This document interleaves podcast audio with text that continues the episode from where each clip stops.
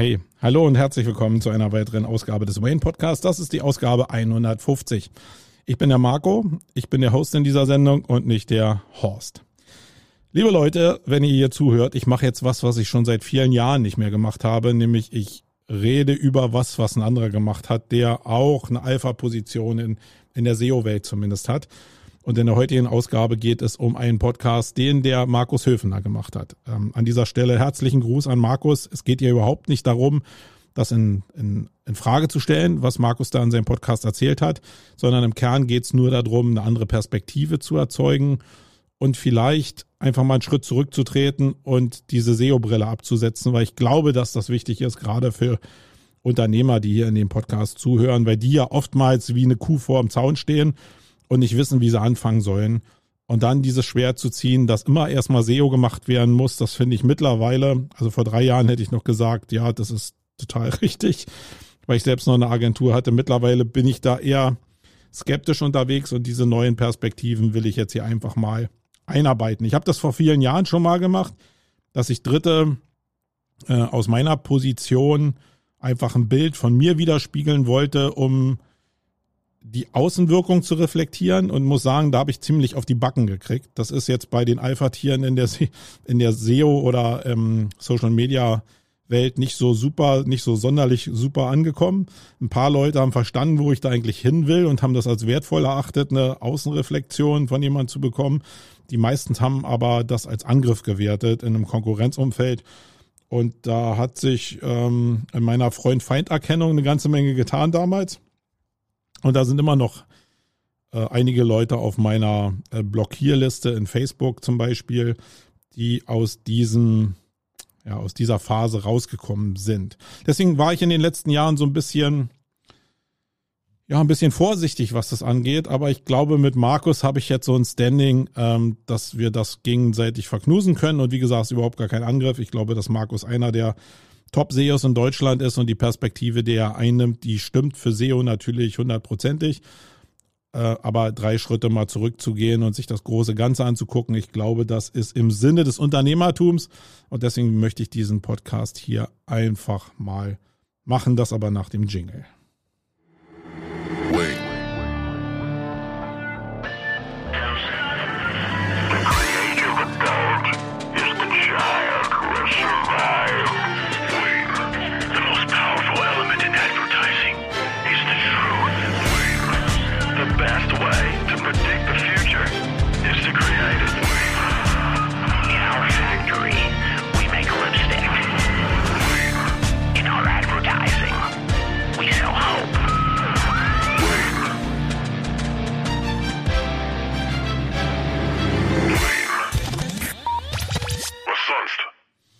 Ja, was sonst? Erstmal muss ich äh, mal sagen, dass es jetzt hier 9.18 Uhr ist bei mir. Ähm, es ist Dienstag und ich habe den Podcast, der 13 Minuten 21 lang ist, von ähm, Markus ähm, jetzt erst vor kurzem gehört, nachdem ich einen äh, Tweet gesehen habe von ihm, wo er darauf hingewiesen hat.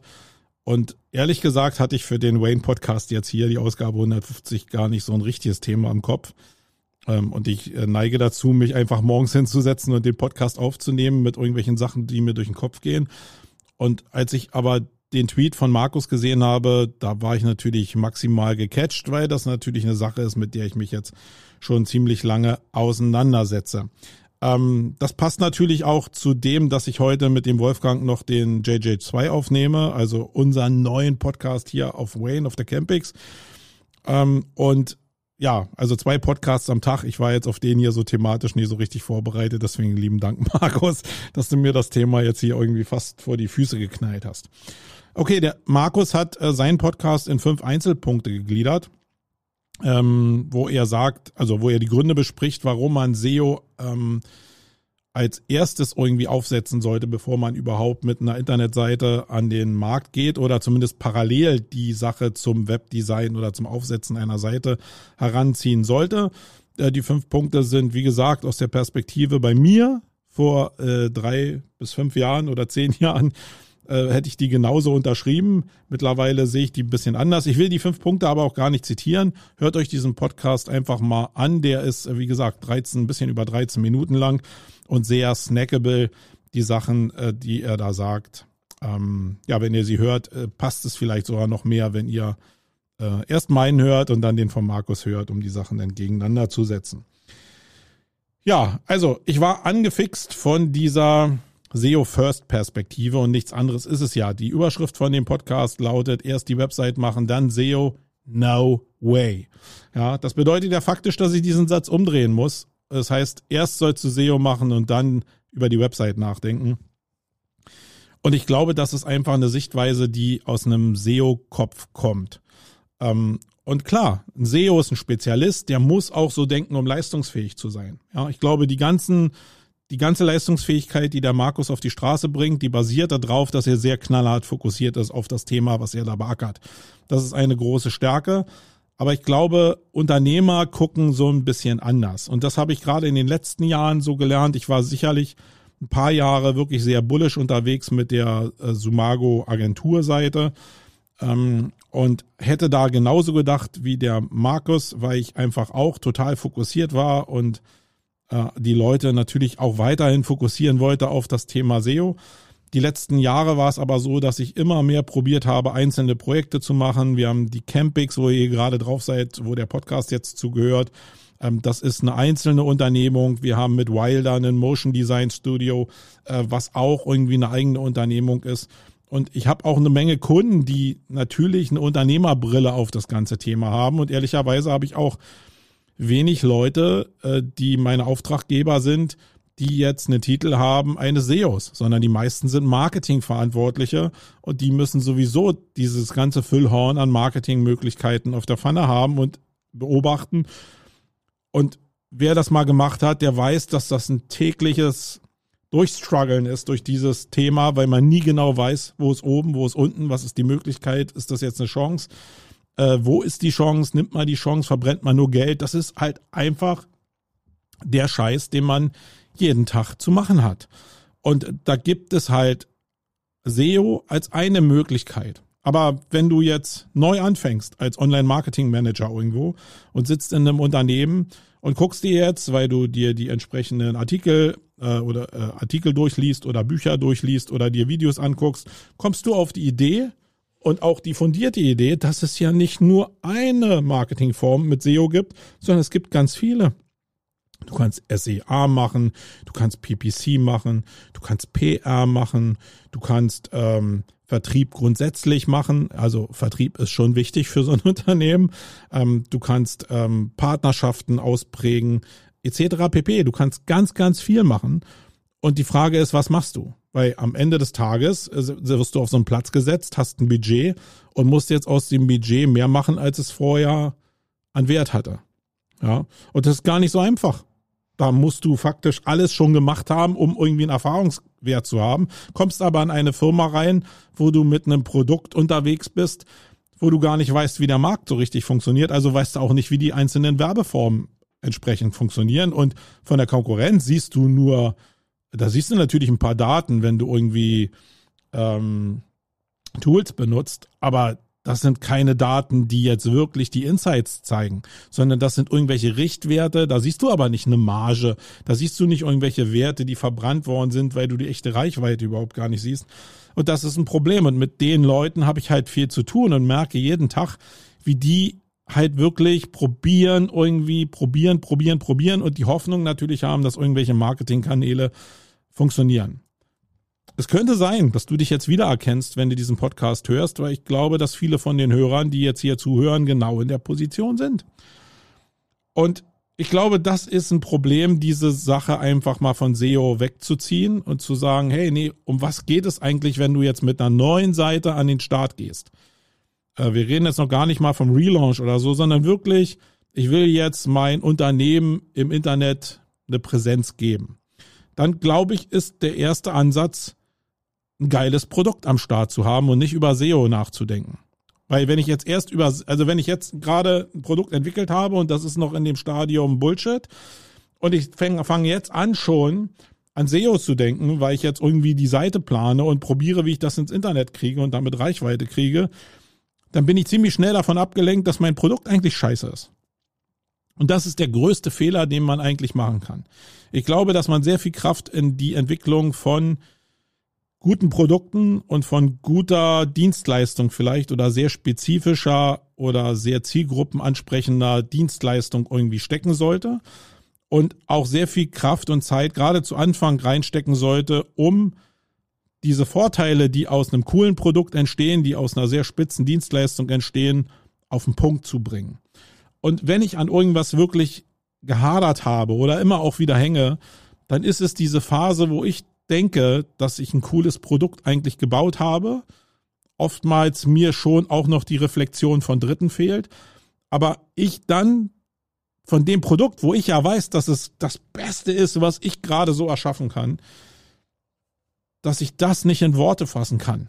Und dann habe ich ein Problem, grundsätzlich ein Problem. Da liegt das Problem nicht in der Suchmaschinenoptimierung, sondern da liegt das Problem, dass ich die Alleinstellungsmerkmale, dieses Why für das Produkt und wir bleiben jetzt mal einfach bei dem Produkt, weil Dienstleistungen immer noch ein bisschen anders sind wie ein Stück Kernseife eigentlich, äh, dass das extrem schwierig ist, für mich das so umzusetzen, dass ich diese Vorteile artikulieren kann. Und das damit dann auch nicht auf die Internetseite bringe und dann einem möglichen Kunden auch nicht erklären kann, warum das jetzt Problem löst, was der vielleicht hat. Und nicht nur der, sondern was in, im Idealfall natürlich sehr, sehr viele haben. Also große Probleme und wenige Lösungen, das steht für Marge. Und so ein Produkt will ich eigentlich haben. Und wenn ich das nicht entsprechend artikulieren kann oder in Text formulieren kann, dann hilft mir SEO erstmal überhaupt gar nicht. Das heißt, die Phase, wo ich jetzt anfange, eine Internetseite zu bauen, und meinetwegen einen One-Pager zu haben, den ich erstmal um mein Produkt herum grafisch super gestalte und die richtige Ansprache habe dafür, welches Problem dieses Produkt eigentlich löst, da würde ich die erste Kraft hinsetzen. Und wenn dann aus dem One-Pager wirklich nur ein One-Pager wird, weil da wirklich gar keine Unterseiten dran sind, dann ist, glaube ich, diese Phase ist wirklich wert, ähm, damit zu spielen und damit auch zu arbeiten. Also ich, ich meine, ich kann eine, eine, ein One-Pager machen, wo mein, ein, nehmen wir mal davon aus, ich habe nur ein Produkt. Das ist natürlich für Sortimentler oder für, für, für richtige Retailer natürlich ein, ein größeres Problem, weil die einfach einen Shop aufsetzen und ihre Produkte da reinknallen. Das ist äh, noch mal eine ganz andere, anderes Problem, weil dieses Problem, was ich mit einem Produkt habe, wo ich das Maximum und die beste Kundenansprache haben will, das muss ich meinetwegen mit 10.000 Produkten machen. Und ich glaube, da muss man jetzt nicht irgendwie großartig studiert haben, um zu verstehen, dass das insgesamt mega schwer ist, wenn ich nicht als Marke so präsent bin, dass ich den Markt erschlagen kann, wie es zum Beispiel eine Mediamarkt gemacht hat oder eine Saturn, als die mit ihren Online-Shops an den Markt gegangen sind. Alles andere ist wirklich rattenschwer. Und das muss man einfach mal auch so runterbrechen. Und gehen wir jetzt einfach mal von diesem einen Produkt aus. Und das kannst du ja selbst für dich multiplizieren in deinem Kopf, wenn du mehrere Produkte hast oder mehrere Kategorien hast.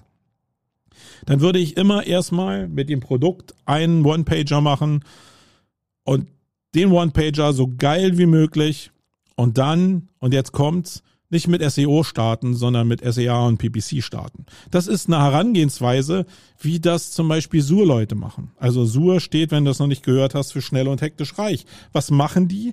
Die bauen ein Produkt, von dem sie denken, dass es am Markt einen Bestand haben könnte, wo sie aber natürlich nicht riesen äh, Marktforschungsinstitute damit beauftragt haben, jetzt zu gucken, ob das eine Resonanz gibt irgendwie, sondern die holen sich ihre Resonanz mit dem Produkt über Reichweite ja, und entsprechende Zielgruppenansprache, wo sie denken, wo sie nicht wissen, sondern wo sie denken, dass das eine Zielgruppe sein könnte, die eine passende Reflexion erzeugt.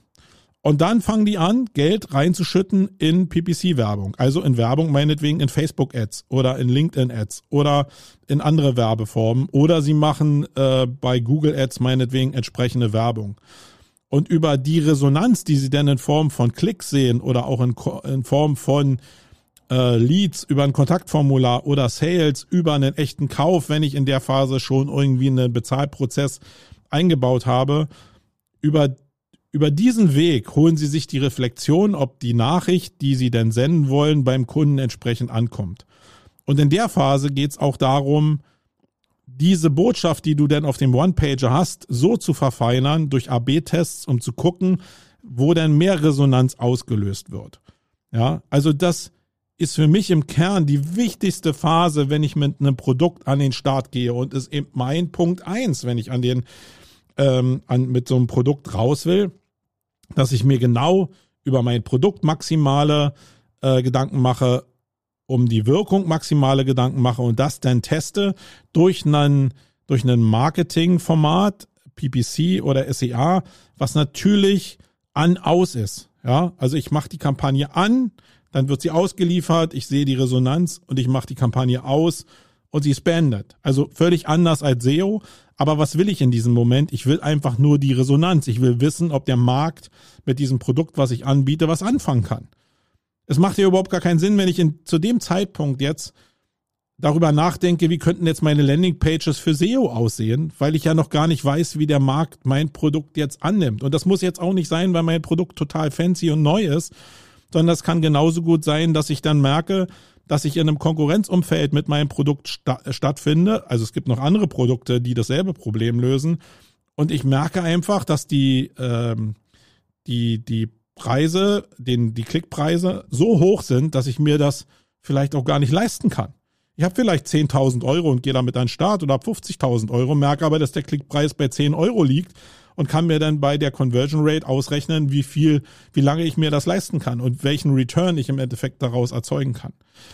Ähm, und das jetzt schon auf SEO auszuspielen, das macht für meine Begriffe eigentlich überhaupt gar keinen Sinn.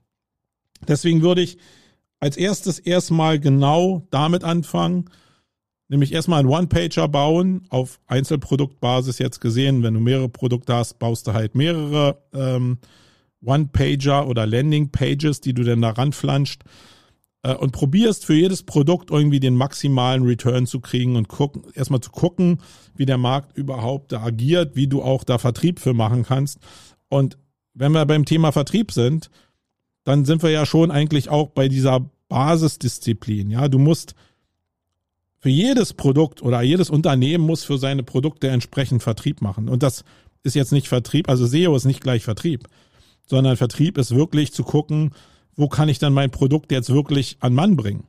Und wenn ich jetzt irgendwie einen Vertreter habe, meinetwegen, irgendwie einen Außendienstler, den ich losschicke, um mein Produkt jetzt am Markt zu platzieren, meinetwegen im Einzelhandel oder so, dann habe ich vielleicht eine Produktbroschüre, da habe ich wieder Achtung, dasselbe Problem wie auf der Landingpage, da ist das faktisch der One-Pager ist faktisch das Abbild von dem, was auch in einer Produktbroschüre passieren könnte, nämlich die Ansprache und die Produktvorteilherausstellung und Produktbeschreibung, die ist ja für den Vertriebler total ähnlich äh, oder total gleich. Das heißt, wenn du jetzt einen Termin hast bei irgendeinem bei einer großen Einzelhandelskette, dann willst du dem ja was vorlegen. Du redest natürlich über das Produkt, zeigst ihm das Produkt vielleicht auch, äh, erklärst ihm irgendwie was dazu in irgendwie blumigen Sätzen und da ist es auch schon cool, dass der Vertriebler die Sätze, die du aus dem Prototyping herausgestellt hast, dass der das auch verinnerlicht. Das, was in der Produktbroschüre, was du ihm am Ende des Gesprächs gibst, drinsteht, sollte natürlich im Wording genau, also nicht genau identisch sein, aber diese Bestandteile der, der USP oder der Vorteilsherausstellung beinhalten. Ja, das heißt, das ist ein so ein Prozess.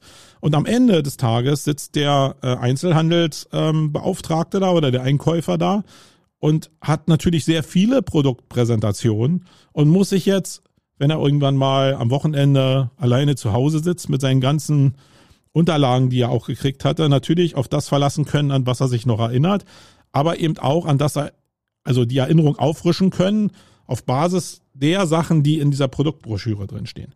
Deswegen ist dieser Prozess extrem wichtig und die meisten Firmen da draußen, und da nehmen wir jetzt mal die ganzen SEO-Projekte raus, die wirklich nur auf dem, auf der Krücke oder zu großen Teilen auf der Krücke SEO stehen. Die Firmen da draußen sind in der Regel, wenn sie stabil sind, vertriebsbasiert. Ja, und nicht Online-Marketing basiert. Das ist, glaube ich, am Ende des Tages ist eine Mischform, ganz klar.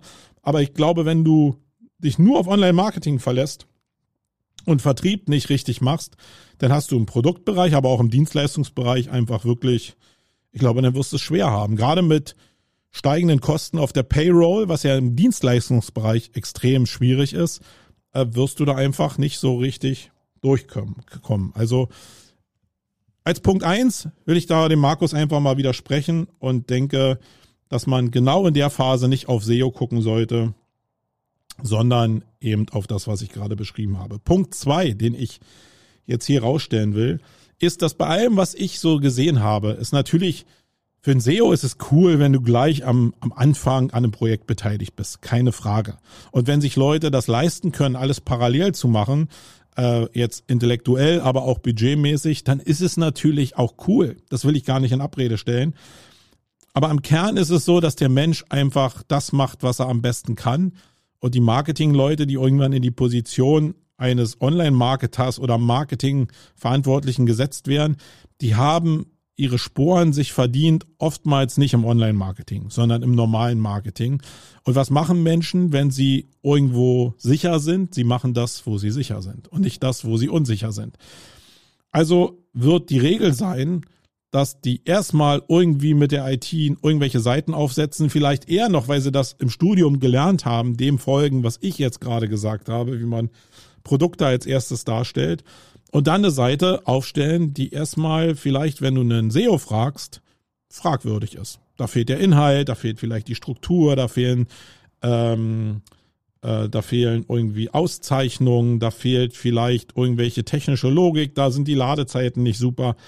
Aber ich glaube, darum geht's in der Phase überhaupt gar nicht. Und das, was der Punkt 2 eigentlich aussagen soll, ist, dass alles oder das meiste von dem, was da falsch gemacht werden kann, kann hinterher durch einen SEO nochmal bereinigt werden. Ja, die Kosten sind vielleicht ein bisschen höher, weil du an Sachen ran musst, die dann doppelt bezahlt sind.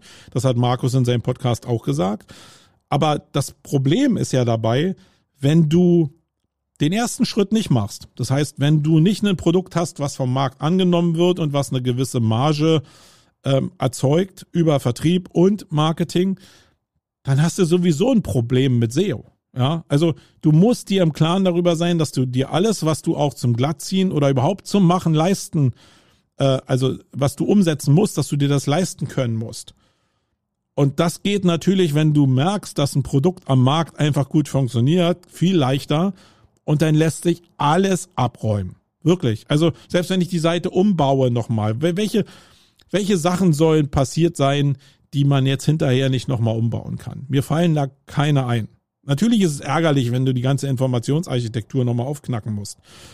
Aber die Frage ist ja, die man sich dann immer stellen muss, wo fängt denn Informationsarchitektur an? Bei der Produktdarstellung oder nachher bei der inhaltlichen Strukturierung? Und ich glaube, da ist eher das Problem.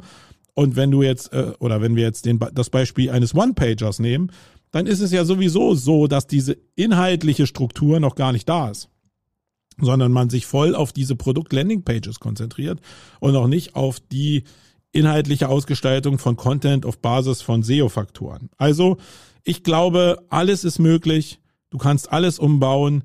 Und ich glaube, dass es auch viel einfacher geht, wenn auf der anderen Seite die Marge erzeugt wird, die dann diesen Umbau rechtfertigen. Und eins muss ich auch noch sagen, wenn Leute sich mit ihrem Produkt auseinandersetzen, wenn sie diese ganzen Punkte aus aus meinem ersten Punkt irgendwie durchgehen und die Inhalte dazu schreiben ähm, und auch Alleinstellungsmerkmale rausstellen, Problemlösungen rausstellen und die beschreiben, weil du musst ja irgendwas beschreiben, sonst hast du ja, sonst weißt du ja auch nicht, wie du das dem Kunden sagen sollst, dann sind die Inhalte, die daraus entstehen, und da lassen wir jetzt mal WDF, IDF einfach mal außen vor, die sind meistens schon ziemlich cool. Also das, was ich zumindest gesehen habe, ist nicht völlig aus der Art, weil es ja direkt einen User anspricht und nicht eine Suchmaschine anspricht. Und wenn ich dann hinterher rübergehe über so eine Seite und eine WDF, IDF mache und auch mit meinetwegen einem Sample von 20 äh, Platzierungen, dann ist es oftmals so, dass wenn diese Seiten alle wirklich in demselben Thema stecken, dass der WDF-IDF-Wert gar nicht so weit auseinander liegt. Wo es ein bisschen schwieriger wird, ist natürlich, wenn du so eine Retailer hast, die ganz viel anbieten, weil da natürlich wieder Inhalte reinkommen, wenn du nicht auf den Main-Content dich fokussierst, die eben auch für eine gewisse Breite sprechen, die gar nicht auf Produktbasis im Endeffekt auch eine SEO-Möglichkeit beinhalten. Also die Natürlichkeit von Leuten, die sich mit dem Produkt beschäftigen, wirklich thematisch in dieser Welt drin zu sein und semantisch auch das Richtige abzubilden, das ist sehr, sehr hoch die Wahrscheinlichkeit. So, Punkt drei ist, dass ich wirklich glaube, und das ist jetzt so ein bisschen natürlich eine Sache, wo ich selbst denke, ich bin seit 20 Jahren Suchmaschinenoptimierer. Ich liebe das wirklich, äh, an Seiten zu optimieren und das hat auch entsprechende Erfolge. Das Problem ist nur, wenn du so eine harte Brille aufhast. Und das ist immer die Diskussion von spezialisiere ich mich, äh, also gehe ich mehr in die Breite oder spezialisiere ich mich. Das ist ja immer das auch, wie ich mein eigenes Angebot definieren muss. Da sind wir wieder dabei. Wie gehe ich denn in den Markt rein? Dass wenn ich mich knallhart fokussiere auf den Bereich SEO, was ich auch die letzten 20 Jahre gemacht habe, dass du auch wirklich dann genau so also der Satz, den ich jetzt von Markus lese, erst die Website machen, dann SEO. Das ist ein Satz, der kommt genau, wenn du dich mit dem Thema so radikal beschäftigst. Und das ist, glaube ich, ähm, in sich falsch, weil du dann als SEO dich sehr stark fokussierst. Und jetzt, jetzt muss ich es ein bisschen differenzieren, weil ich sonst Markus Unrecht tue. Ich glaube, wenn ein Kunde eine SEO-Agentur oder einen Freelancer oder so beauftragt, dann ist es sein Job, sehr fokussiert zu sein. Das meine ich damit gar nicht. Aber ich glaube, dass es ein Problem ist, gerade in einer Welt, wo die SEOs ja nicht die Klasse haben, alle so im, im Schnitt, wie es Markus hat, äh, sondern schon eher, naja, ein bisschen schwächer werden, würde ich jetzt mal sagen, so über alle gesehen. Dann ist es natürlich schwer, wenn die Leute immer auf irgendwelche KPIs gucken, die nur was mit SEO zu tun haben und die über nicht das Gesamtorchester von Marketing eigentlich betrachten. Und mittlerweile reden wir ja die ganze Zeit davon, dass SEO nicht mehr eine Einbahnstraße ist. Du kannst SEO heutzutage nicht mehr machen, ohne die anderen Marketingdisziplinen einfach mit auf dem Schirm zu haben. Spätestens wenn du über User Intent redest, dann ist es natürlich klar, dass der User Intent auch daraus entsteht, oder die Signale äh, von den Usern darüber entstehen, nicht nur über den Traffic, der über SEO kommt, sondern grundsätzlich über die Verhaltensweisen, äh, die von Leuten kommen, die aus allen Kanälen kommen. Und wenn dann, wenn ich sowas habe, dann hat das natürlich auch immer Wechselwirkungen. Das ist so wie mit diesen indirekten Ranking-Signalen aus Social Media. Natürlich hat es eine Wirkung, wenn ich im, Form, äh, im, im Verlauf des Seedings meinen Blogpost-Artikel in meinem Facebook-Account share. Wenn ich da eine gute Reichweite habe, dann kann ich natürlich Traffic auf meine Seite bringen und wie die Leute sich dann verhalten ähm, und wie Google dann mit diesen Daten umgeht. Das hat natürlich eine indirekte ähm, indirekten Einfluss vielleicht auch auf, auf, das Ranking und auch auf den Traffic der Seite. Nicht nur das Ranking ist ja entscheidend, sondern der Traffic ist eben auch entscheidend. Das heißt, diese ganzen Wechselwirkungen, die werden oftmals einfach ausgeblendet, wenn die Leute sich so radikal fokussieren. Und dann stimmt das halt in diesem Zusammenspiel nicht mehr. Und ja, also immer wenn ich mich mit Leuten unterhalte, dann sagen die, ja, aber das ist doch genau die Stärke eines SEOs, dass er sich nur mit dem Thema auseinandersetzt. Und ich weiß auch immer nicht, was. Natürlich, jeder hat irgendwie recht. Menschen können sich nicht splitten. Aber in einer idealen Welt sollte doch der SEO verstehen, was auf Kundenseite in dem Unternehmen irgendwie los ist, welche Probleme die haben. Und bei allem dem Ganzen, was wir immer so hören, was super funktioniert und was nicht super funktioniert, sind doch die Teile, wo es nicht funktioniert, einfach riesengroß. Also ich habe schon mal vor, vor vielen Ausgaben gesagt, dass der größte Marketinghebel die Firmen heben können, ist das Zusammenspiel der Mitarbeiter im Unternehmen, die Kompetenz und das Zusammenspiel im Unternehmen und natürlich aus der Kompetenz dieser Mitarbeiter das Zusammenspiel und auch der Erfahrung zu Agenturen. Und da ist es ein totaler Unterschied, ob ich in der Agentur einen Senior habe, der 20 Jahre Erfahrung auf dem Buckel hat und mit jemand redet, der eine Marketingposition hat in einem Unternehmen oder ob das einer ein Junior ist, der mit 27 jetzt irgendwie zwei Jahre Erfahrung in SEO hat. Der ist damit beschäftigt, SEO zu machen. Und das ist, das kann man ihm auch nicht vorwerfen. In seiner Entwicklungsstufe ist er gerade da. Wenn der aber dazu da ist, eben auch mit dem Kunden zu kommunizieren, dann kommen da Spannungen auf, die nicht mehr lösbar sind, so richtig. Und naja, was haben denn die Leute gelernt, die Unsicherheit, äh, die Unsicherheit eben eigentlich auch haben im Alltag, weil du erst zwei Jahre Erfahrung hast? Du sprichst absolut. Ja? Du musst das und das machen oder du solltest das und das machen. Ja, ähm, weil du bist ja der Fachmann. Und auf der anderen Seite ist natürlich Unsicherheit diesem Thema gegenüber da. und dann trifft jetzt irgendwie ja direkte Ansprache und die Psychologie hin zum Expertentum auf diese Unsicherheit von dem Kunden. Und das ist in der Regel nie so cool. Natürlich wird der, der Erfahrung hat, auch so sa äh, auch sagen, hey, du solltest das und das machen. Aber der wird vielleicht sagen, du solltest das und das machen, weil das, das und das dafür spricht in deinem Unternehmen. Und dann kriegt der auch so eine, also der merkt ja auch nicht, ob, dass du auf dem Baum schläfst, sondern der merkt ja, dass du dich in das Unternehmen irgendwie rein denken kannst.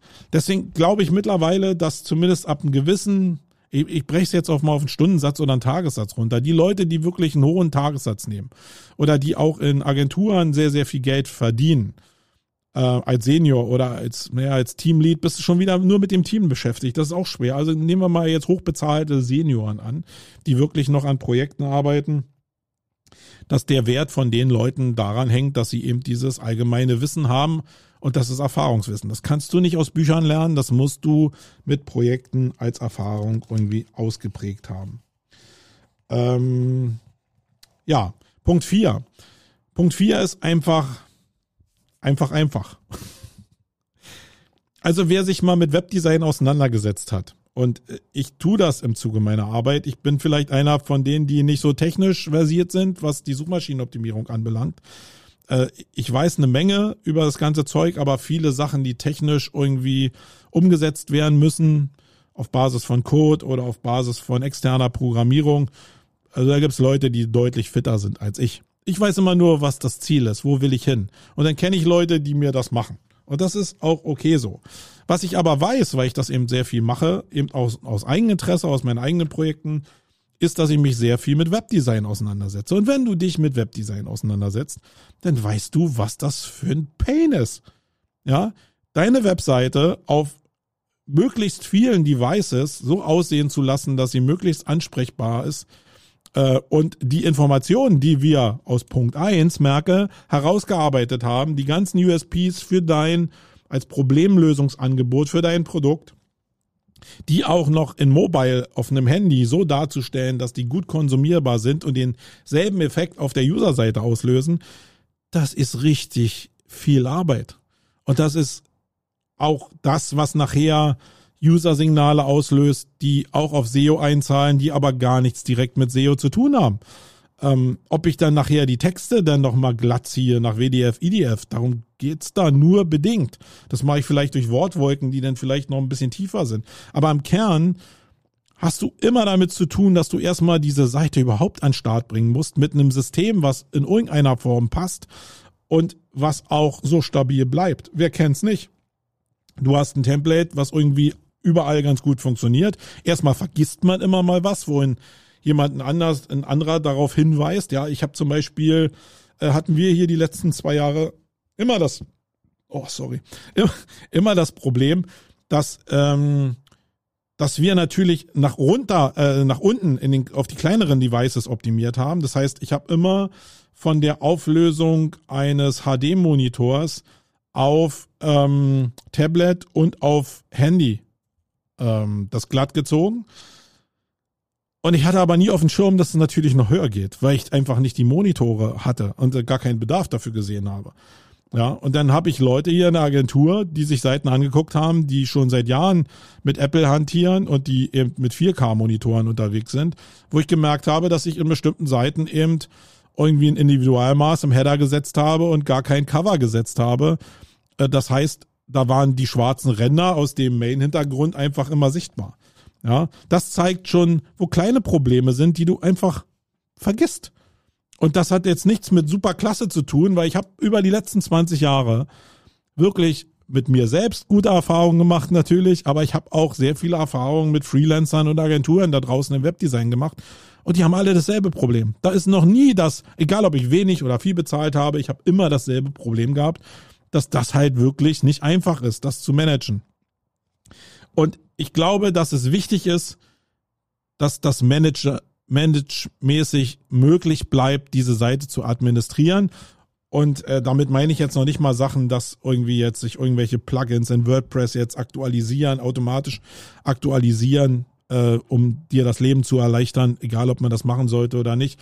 Und dann plötzlich deine Seite aussieht wie Humpe, nur weil da jetzt irgendwelche Plugins einfach nicht mehr miteinander fu funktionieren. Das ist ja so, das ist ja das Thema, was tagtäglich stattfindet. Und das über 10.000, über 100 Seiten auszurollen, das ist natürlich viel, viel schwieriger, als das auf eine Seitenbasis runterzubrechen und da eine gute Hoheit zu haben. Und ich würde mittlerweile sagen, dass es für mich persönlich, zumindest in kleineren Projekten, viel, viel wichtiger ist, dass ich die Hoheit über diese Content-Produktion habe, dass die Leute wissen, wie sie diese Sachen auch idealerweise äh, hinstellen und die Sachen, die für mich die Sales-Pages sind, wie jetzt Produkt-Landing-Pages, dass die auch wirklich so stabil sind, dass man immer meinetwegen, egal ob mit einem Crawl oder auch durchs menschliche Auge, einmal, wenigstens einmal in der Woche, idealerweise sogar täglich, überprüft, ob die Seite in der Darstellung überhaupt noch so stattfindet, wie man sich das gedacht hat. Also ich würde sie wirklich einfach halten und ähm, nicht so stark überzüchten. Ähm, und das kann man aber auch natürlich mit SEO kombinieren. Ja, da muss man gucken, wie man den Mittelweg nimmt, weil nichts von dem, was ich sage, soll SEO ausschließen. Im Idealfall ist SEO beteiligt an dieser idealen Produktpage. Äh, es ist nur in meiner Praxis nie die Regel, weil man die Menschen sind nicht so omni, um das mal in Wolfgang seinen Worten zu sagen, um alles auf dem Schirm zu haben. Und ich glaube, ich bin da schon sehr bullish, mir viele Sachen anzugucken, aber auch ich habe manche Sachen, verliere die aus dem Blick irgendwie. Ähm, Wolfgang wird da ein Lied von singen können. okay, und jetzt der Punkt 5 und damit komme ich dann auch zum Ende, auch wenn ich jetzt hier ein bisschen deutlich länger mache als das, was Markus da gemacht hat, aber ich hoffe, ihr könnt damit was anfangen. Der Punkt 5 sind die internen Strukturen. Und wenn du eine Firma hast, dann ist es natürlich so, dass du intern Firmenstrukturen haben musst und damit meine ich jetzt nicht irgendwie Räume in einem in einem äh, Office von einer Firma, sondern ich meine die Personen, die in diesen Büros arbeiten. Die müssen ja auch interne Strukturen aufbauen. Das heißt, es fängt vielleicht an, dass der Chef irgendwie einen Marketingkopf einstellt, ein Head of Marketing. Und der fängt dann an, mit Leuten zusammenzuarbeiten in den Bereichen, die leistungsfähig sein müssen oder die er gerade so auf dem Fokus hat. Und ja, da ist es wichtig, wo der hinschaut. Und ich glaube, das ist ein bisschen parallel zu denselben, zu den Punkten, die ich gerade schon erwähnt habe. Das, was da intern entsteht an Mitarbeitern, das, der Bedarf, der irgendwie an Mitarbeitern auch formuliert wird, weil ich in eine bestimmte Richtung gucke, gucke, der hat sehr viel damit zu tun, wer da sitzt. Und wenn ich jetzt das jetzt nehme, was jetzt der Markus auf, auf Seiten vielleicht eher mit einer Agenturbrille gesehen hat und das fokussiere auf ein Unternehmen, dann würde das ja bedeuten, dass ein SEO auf diese Marketingposition gesetzt wird. Dann ist die Chance sehr, sehr hoch, dass der in Richtung SEO guckt, genau in der Phase. Und da liegt jetzt wirklich eine Gefahr drin, weil welche Strukturen intern baut er dann auf? Er baut Strukturen auf, die total in Richtung SEO gucken, weil Menschen immer das machen, was sie am besten können. Weil sie ihrem Chef natürlich zeigen wollen, was sie drauf haben, also machen sie das, was sie, wo sie am sichersten drin sind.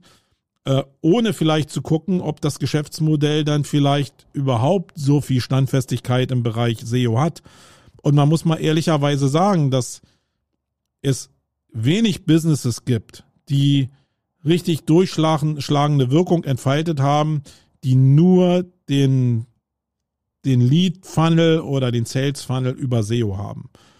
Also kenne ich sehr, sehr wenige. Vielleicht ein cooles Beispiel war noch Home to Go die letzten Jahre, die wirklich mit SEO-Traffic äh, wirklich äh, sehr gut glaube ich, performt haben. Aber auch die werden ein Problem haben, wenn sie dauerhaft nur auf der Krücke äh, SEO stehen. Die müssen sich zwangsweise, und das machen die äh, ja auch, äh, die müssen sich auch äh, um SEA kümmern, die müssen sich um PPC kümmern, um Social Media kümmern.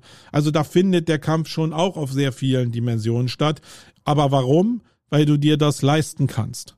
Und wenn natürlich ein SEO von der Klasse äh, wie der Dominik Schwarz da sitzt, und jetzt wirklich auch diesen Weitblick hat unternehmerisch und sieht, dass der Case genau passt eben für SEO und auch sieht, dass man mit dem Kapital, was man zur Verfügung hat, diesen Markt auch wirklich reißen kann, mit dem Know-how in der Kombination, dann passt das. Aber wenn ich eine Stufe runtergehe in den Mittelstand mit den Leuten, die aus den Universitäten fallen und jetzt Marketing studiert haben in irgendeiner Form, passt das eben überhaupt gar nicht mehr. Und dann muss SEO einfach wirklich weiter hinten stehen, sondern dann muss eben ein Unternehmen aufgebaut werden, wie ein Unternehmen aufgebaut werden muss. Und man muss immer auch sagen, dass alles seine Fenster hatte. Der Philipp Westermeier hat letztes Mal in seinem Podcast das schön formuliert, dass er gesagt hat, ja, SEO war eben vielleicht 15 Jahre das Fenster sperrangelweit auf, auch in vielen anderen Marketingformen wie Facebook-Ads oder so. Aber die Konkurrenz ist halt immer höher geworden, die Einschränkungen durch Cookie-Tracking und so sind immer höher geworden, die Anforderungen. Und dann schließt sich so ein Fenster eben auch mal wieder. Und dann werden die Leute halt übrig bleiben, die noch möglichst viele Fenster übrig haben, die noch funktionieren. Und nicht die, die eben sagen, ey, irgendwie die letzten fünf Jahre hat PPC auf Facebook super funktioniert, jetzt geht das Fenster zu. Äh, und jetzt? Ja, der, der sagt, hey, nee, dann mache ich LinkedIn oder mache ich So What oder habe vorher schon Vertrieb gemacht, hat auch super funktioniert oder wir haben Messen gebaut oder wir haben Events gebaut. So What hat funktioniert. Die sind natürlich mit einem breiteren Radius ausgestattet. Das löst nie das Problem. Aber die Anzahl an reinen Möglichkeiten, an Türen, durch die ich gehen könnte, der ist deutlich höher. So. Ich hoffe, dass manche Sachen für euch klarer geworden sind im Vergleich zu dem, was ihr bei dem Markus hört. Und ja, am Ende war es überhaupt gar kein Angriff, äh, sondern ich verstehe seine Position total. Und vielleicht muss man, also er kann sich das sowieso leisten, diese Brille so aufzusetzen und so fokussiert zu sein, weil er diesen Rundblick hat. Die Frage ist eben immer natürlich, wie das weitergegeben wird. Ich glaube, in Deutschland gibt es nicht so sehr viele Leute wie den Markus da draußen, die die unternehmerischen Rundumblick haben, weil sie selbst auch Unternehmen gegründet haben und damit diese Sicht ja schon haben, sondern es gibt mehr von den Leuten, die diese Perspektive nicht haben. Und da ist es schon die Frage, in welche Richtung die dann springen. So, das war's, die Ausgabe 150 die nächsten Tage wird dieses JJ-Format kommen mit äh, Wolfgang Jung, äh, was wir jetzt hier neu gebaut haben auf der Campix. Und ich bin sehr gespannt. Wir hatten ja in der letzten Ausgabe, könnt ihr gerne noch mal reinhören, habe ich ja dem Wolfgang einfach eine Frage vorgelesen und ähm, ihn raten lassen, welches Thema wir besprechen. Ich bin sehr gespannt, wie ich darauf reagiere, wenn unwissenderweise mir der Wolfgang sein Thema spiegelt, sein Soundfile spiegelt und wie wir dann in das Thema kommen und was das überhaupt für ein Thema ist, ob ich da was sagen kann und ob ich da ein bisschen Schwung in die Bude bringen kann, weil in der letzten Ausgabe, ja, ich bin so ein Quasselkopf irgendwie. Bei mir muss immer irgendwie Adrenalin im Kopf sein und da hatte ich so manchmal das Gefühl, dass das ein bisschen ruhig war. Wo ich aber natürlich auch auf der anderen Seite weiß, dass manche diese Ruhe einfach mögen und einfach das, was wie ich es mache, nämlich immer so ein bisschen bullish nach vorne gehen, gar nicht so richtig mögen. Deswegen Vielleicht ist das ganz cool. Äh, wir haben eine Menge Reflexionen gekriegt, wenn du da selbst noch was äh, zu sagen willst, weil du es gehört hast oder dir das noch anhören willst, dann reflektier mir doch einfach oder dem Wolfgang. Deine Meinung würde uns zumindest interessieren, ähm, damit wir mehr Spaß an dem Format entwickeln. So, das war's in dieser Ausgabe. Ich bin raus. Euer Marco Tschüssikowski. Wait.